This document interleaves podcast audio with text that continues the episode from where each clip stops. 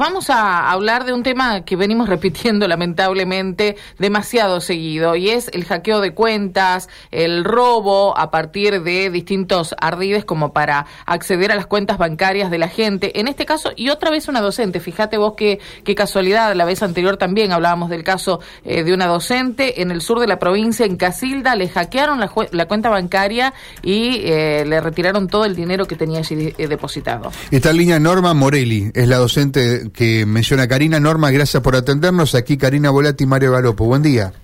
Buenos días, buenos días.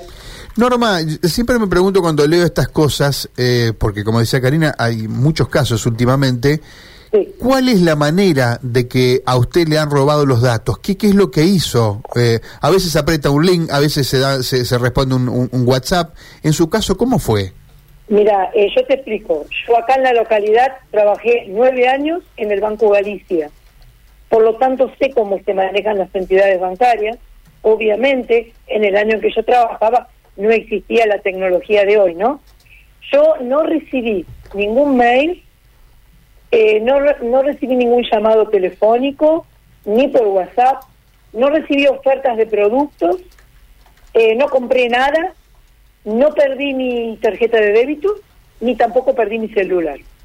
Yo me había, había viajado a la ciudad de Mendoza con mi esposo y una de mis hijas, con su familia.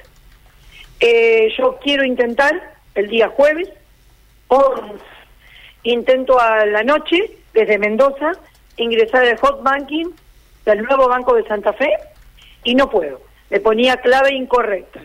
Yo tenía que abonar el seguro de la camioneta de mi esposo. Y no podía y no podía. Bueno, eh, yo sin querer bloqueé el hot banking. El viernes por la mañana recibo un par de mails en el correo no deseado, en donde decía que había sacado un crédito. Yo dije, ¿qué crédito si yo no pedí nada? Entonces llamo al Banco Santa Fe de Casilda, sin recibir ninguna contestación, me dijeron que ellos no sabían, no podían hacer nada. Me dieron, no me dieron, busqué el 0800 del banco, llamo, me atienden desde Santa Fe creo, ahí la chica me dijo que sí, que habían ingresado a mi cuenta, que me habían sacado un crédito, que habían barrido con mis ahorros de ahí de la cuenta, que no era mucho, y que habían sacado un adelanto de sueldo. Todo. Sí, pero todo lo que pudieron. No, me dijo todo la chica, porque yo le expliqué que estaba en Mendoza, que no podía hacer nada. Entonces la chica ahí quedaron sus comentarios.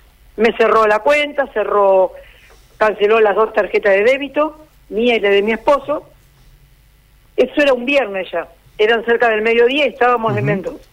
Mi hija vino acá a la sucursal de Casilda y bueno, este acá por supuesto, como hicieron durante todo este transcurso, no hay nada para hacer.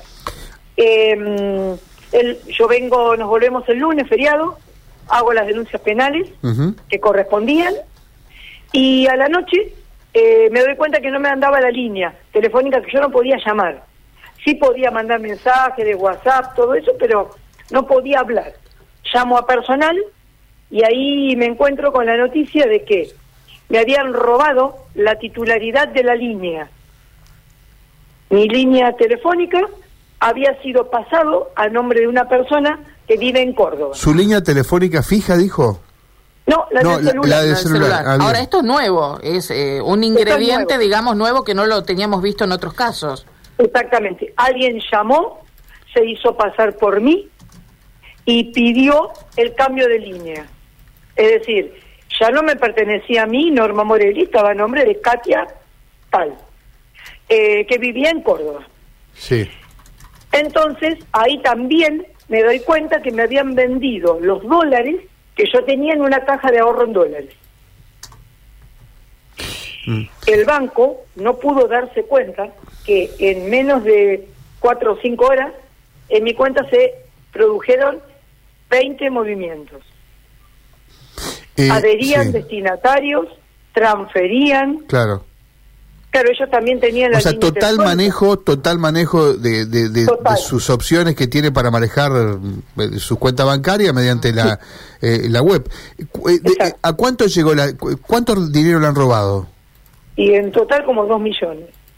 Dos millones de, pesos entre dólares, pesos, créditos tomados, ahorros sacados, dólares vendidos. El crédito, el crédito, se ve que yo cuando el jueves que se bloqueó el hot banking, el crédito quedó en la cuenta.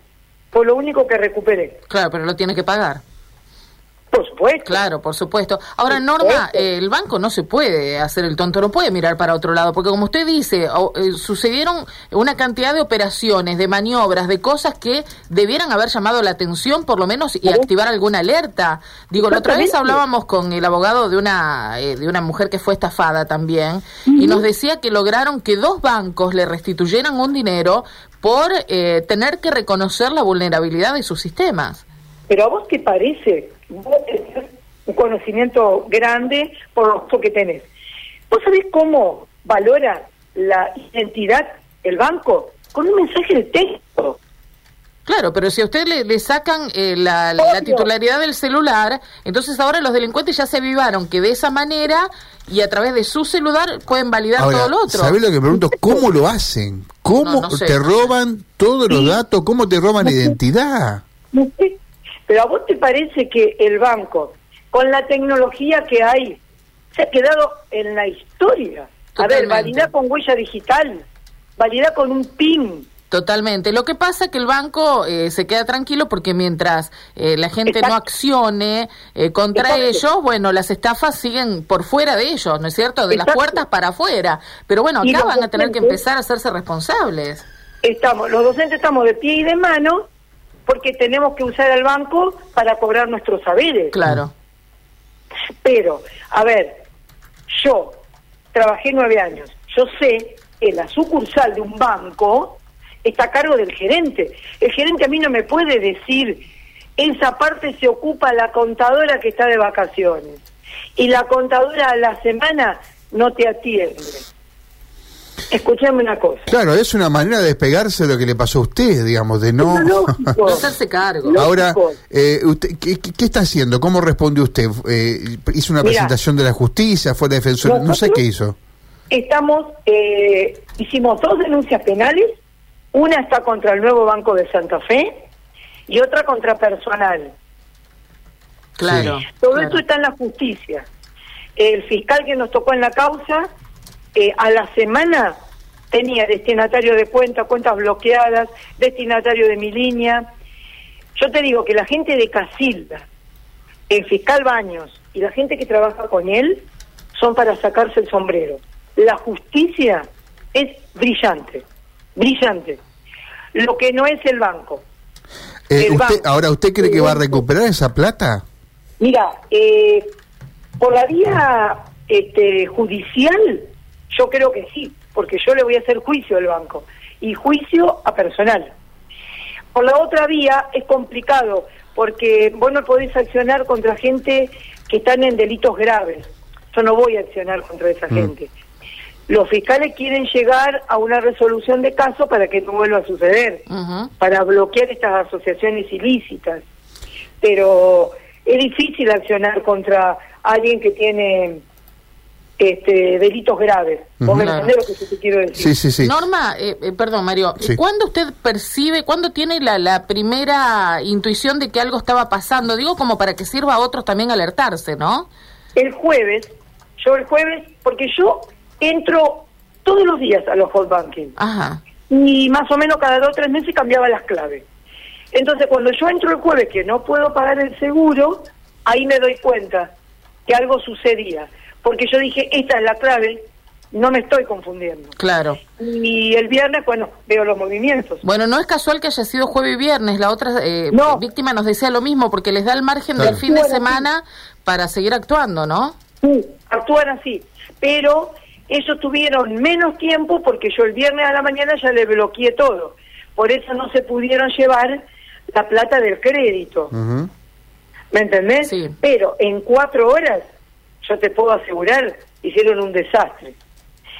Mira, nosotros estábamos leyendo con los chicos de investigaciones que hay unas este, nuevas disposiciones del Banco Central en donde le pide a los bancos que por favor validen, validen a dónde hacen las transferencias de cuenta. ¿Entendés? A ver, ¿no se van a dar cuenta que estaban adhiriendo destinatarios?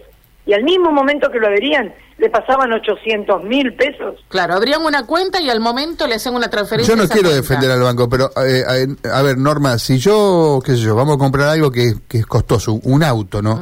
Y lo compro una concesionaria con la que nunca hice una operación. Yo tengo que adherirla, por ejemplo, para después mandarle la plata. En realidad validar la cuenta, que el banco eh, se asegure que quien está abriendo la cuenta es eh, una persona física que tiene, claro. Mm. Tal cual. Aparte, vos no le podés pasar. Le pasaron 400 mil pesos a una cuenta que hacía 180 días no tenía un solo movimiento. Mm. Claro, o sea que haya un sistema de sospecha donde ante este tipo de cuestiones salte la alerta. Eh, repita, por favor, porque usted ha dicho una, una cosa que no es muy habitual felicitó a la justicia. ¿Cómo se llama el fiscal que estaba dándole una mano? Baños. El apellido es Baños. Me parece que es Juan Manuel Baños.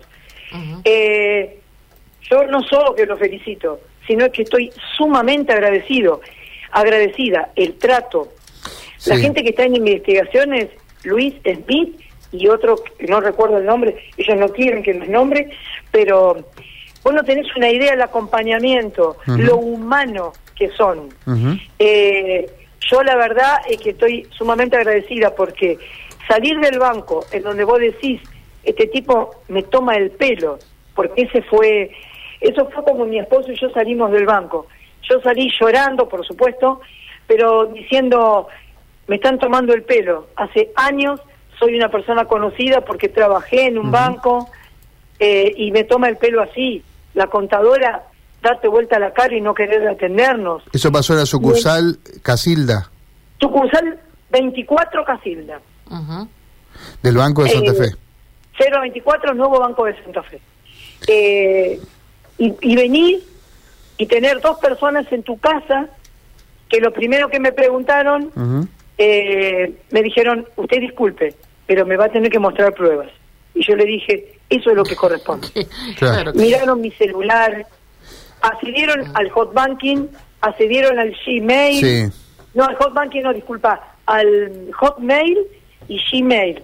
Ellos lo miraron para ver que yo no estuviera mintiendo, que yo no tuviera... Y yo tenía todo en orden, todo en eh, orden. Nos están escuchando docentes, empleados públicos, Norma, por, por decirle, porque son habitualmente los que están en su situación y están azorados porque no pueden entender que usted no hizo nada, que no, que no hizo... Eh, hemos hablado con gente que no han eh, robado, tanto dinero como usted, pero han respondido algo, han contestado un mail, han, mandado un... Pero usted como que nada. Se van perfeccionando los delincuentes también, ¿no? En esto. Claro, le tocó Norma, te puede tocar a vos, a María Silvia, a Johnny, a cualquiera. Acá en la localidad ya hay a dos personas que le sacaron, yo te digo, yo perdí mis ahorros, ¿sí? Pero hay gente que le han sacado un millón y medio en créditos. Vos pensás una docente, lo que ganamos 85, 90 mil pesos. Te sacan un crédito de un millón y medio. Vos tenés que pagar, no sé, 60 cuotas, no sé cuánto, de 70 mil pesos. Ahora, ¿a quién se le ocurre otorgar un crédito de un millón, un millón y medio a un trabajador sin que ese trabajador vaya a la oficina del banco y ponga la firma. Dejémonos Al nuevo banco de Santa Fe. Bueno, y a otros bancos también, no es el único. Por eso mi pregunta va más allá. Digo, ¿qué va a hacer el banco? ¿No se va a ser responsable de su vulnerabilidad? ¿Qué va a hacer la provincia de Santa Fe? que el banco es su agente financiero y le paga a todos los empleados públicos a través de ese banco. ¿No van a hacer nada? Están poniendo en riesgo a todos sus trabajadores, en definitiva. sí no les importamos. Para mí no les importamos. Eh, es más, yo te digo la verdad, yo tengo mucha desconfianza de que esto no sea una asociación ilícita, que acá no hayan metido los datos, que no tengan alguna cartera de clientes. Es muy raro. ¿Por qué solo los docentes? Tal vez porque tenemos créditos preaprobados y el, el, banco sabe que entra el sol y se va, se va a cobrar su cuota. Entonces, ¿qué le importa? Si total ellos con hecho están ganando, no están perdiendo. Mm. Eh, Norma, ¿qué es lo próximo en materia judicial que, va a ocurrir? Nosotros tenemos una audiencia prejudicial ya prevista para los primeros días de septiembre. Y mm. de ahí voy a accionar, eh, litigar, voy a mm, hacer, si no voy a hacer un juicio, Lo que sí voy a pedir litigar sin gastos. Claro, no tengo puede, pasar que en esa audiencia prejudicial el banco responda o eh, la, operadora telefónica responda. Sí, porque mm, yo ahora no, lamentablemente no puedo salir de personal porque tengo todo un movimiento este, de investigación por detrás, ¿no? Pero voy en contra personal. Ah, mira, vos querés escuchar algo gracioso. Yo no puedo recuperar mi línea. ¿Por qué? Porque no tengo el DNI físico de Katia. la, la supuesta nueva dueña, claro. Que debe ser un nombre ficticio, supongo. ¿Qué, qué será? No, no, no, no, no. la persona existe, y pero, pero, DNI y sabemos dónde vive. ¿Y es la delincuente que, le, delincuente que le robó a usted? ¿O le usaron la identidad para, ¿Qué es? para robar? Sí, tal cual. Eso es, el, eso es lo que la justicia ahora está determinando. Si ella vende su identidad, si la presta, porque yo al principio pensé, pobre persona, es probable que le hayan usado su identidad. La justicia dice que no es tan pobre persona y que seguramente o vendió o prestó su identidad. Norma, gracias por eh, charlar un ratito con nosotros porque estamos azorados, estos casos se multiplican. El de usted es muy particular, usted, como bien dijo eh, y nos sorprende, no ha hecho absolutamente nada, no, ha cometido un solo error, por lo menos lo que uno observa, ¿no? Yo vos sabés que todos los días pienso, a ver, ¿qué me equivoqué? Y, y mi marido me decía, ¿en qué te vas a equivocar? Sí, los dos días anteriores estábamos de viaje. Uno fue el día completo de viaje. No, porque uno llega a pensar que en Mendoza, usted mencionó al comienzo de la nota que se fue a Mendoza, a lo mejor le han robado algún dato allí, pero bueno, no, no.